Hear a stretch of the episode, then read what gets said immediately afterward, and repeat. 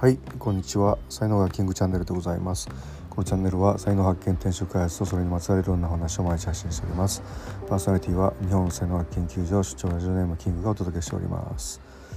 いや暑いですね。昨日東京37度っていうね話ですけども。はい皆様地域いかがでしょうか。さて、まあ、その暑いにかけてなんですけども、えー、今日のタイトルはですね今まで一番暑かったアフリカの部屋というね ことなんですけども、あの、まあ、今までその泊まった部屋の中でですね、まあ、で特にその日本じゃなくてこう海外を旅してる時にですねどこが一番暑かったかなってちょっと思い出してみたらですねあのアフリカのガーナの、え、ケープコーストっていうあの奴隷のこう出荷の要塞がある町なんですけどもそこで泊まった時の部屋が多分人生で一番暑かったなってちょっと思い出したんですよね。あのアフリカのとあの安宿でお金なかったんでね当時安宿に泊まってたんですけどもまあ多分ね500円とかそれぐらいだったと思うんですよね。で窓があってで天井にこう扇風機ファンがあってで蚊帳があるところはいいとこなんですけども、まあ、その宿は蚊帳がなかったんですよね。で今思えば何でエアコンの部屋にしなかったんだろうと思ったんですけどもやっぱケチってですねお金をね多分ファンの部屋にしたと思うんだけどもでまあ夜になってやっぱねこう蚊がやっぱりどんどん入ってくるんですよね 窓開けてると。で窓閉めてファンつけてでまず顔を退治しないとですねあのダメなんでもう顔退治するのに確か1時間ぐらいかかったような感じがしますね。うんなんかねどうだったかな蚊取り線香とか使ったかもしれないけどあの叩いてましたね多分ねパチンとか叩いてやってたと思うんですけどでそれでそのものすごい気温が高かったんですよね。でやっぱ窓閉め切っちゃうともうもわーっとするじゃないですか。で扇風機つけててももわーっとこう熱い空気が回ってるだけなんで こう全然涼しくないしかといって寝ないとダメだしうーんあ今思い出しましたねあのやっぱね蚊がねこう取りきれなかったんですよねだから蚊が刺すのでなんかねあの足とかその腕とかその要は肌が出てるところになんかこうタオル巻いてましたね僕なんかね。またそれが暑いんですよそれがね。また。うん。でも死ぬ思いでこんなとこで寝ないとダメなのかみたいなぐらいの拷問ですかみたいな感じに今なって。で確かね夜になってからなんか宿の近くの売店とかでかち割り氷みたいなの売ってたんですよね。氷を売っててそれをなんかいくつかあの持って帰ってきてでそれをもう首の下に入れたりとか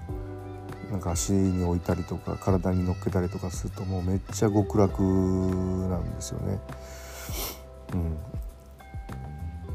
ん、なんでこんな暑い場所があるんだみたいなね ぐらいのまあ感じでしたね。でまあ昨日もね寝る時にまあ、クーラーかけっぱで寝たらやっぱりちょっとね体が朝起きたらおかしいわけですよね。気が付いたら消してで今まあブログ書いてるんですけど書き終わった後なんですけどあのクーラー消して窓開けて、まあ、ちょっと涼しいわけですよね。うん、はい。でまあねあのすいません。えっとさっきのねこうガーナの話の続きなんですけども、まあ、要塞奴隷を出荷するこう要塞っていうのが、まあ、あったんですけど、まあ、その横でですね横がすぐ横があの漁師町みたいな感じになっててそこであの漁師さんがあの網の修理をとかやってるわけですよね。でそういうのを見てるとあもう現代アフリカだなって感じででなんかこう望遠かなんかでちょっと写真とか撮ってしまったんだけどもそしたらそれにお兄さんが気づいてあの口をパクパクする手を手手を口に持ってきてパクパクするようなジェスチャーをするんですよね。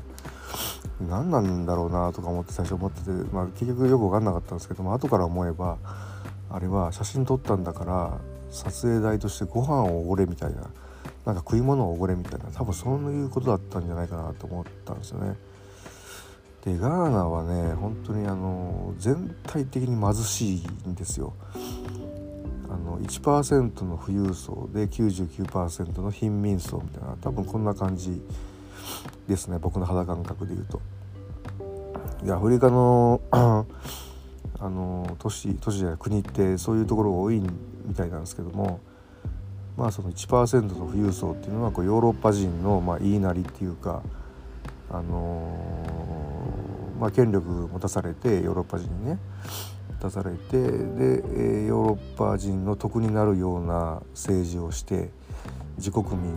自国民っていうかねなんかね自分の民族だけ優遇するみたいなことよくやるんですよね。で後の民族はこう排除するみたいな排除っていうかこう悪く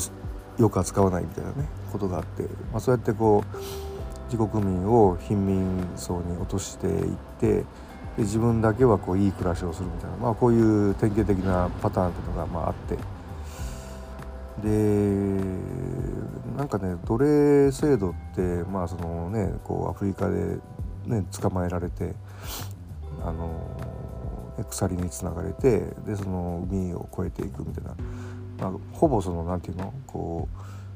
う誘拐ですよね。言ってしまえば。もう誘拐大きい規模のでかい誘拐みたいな。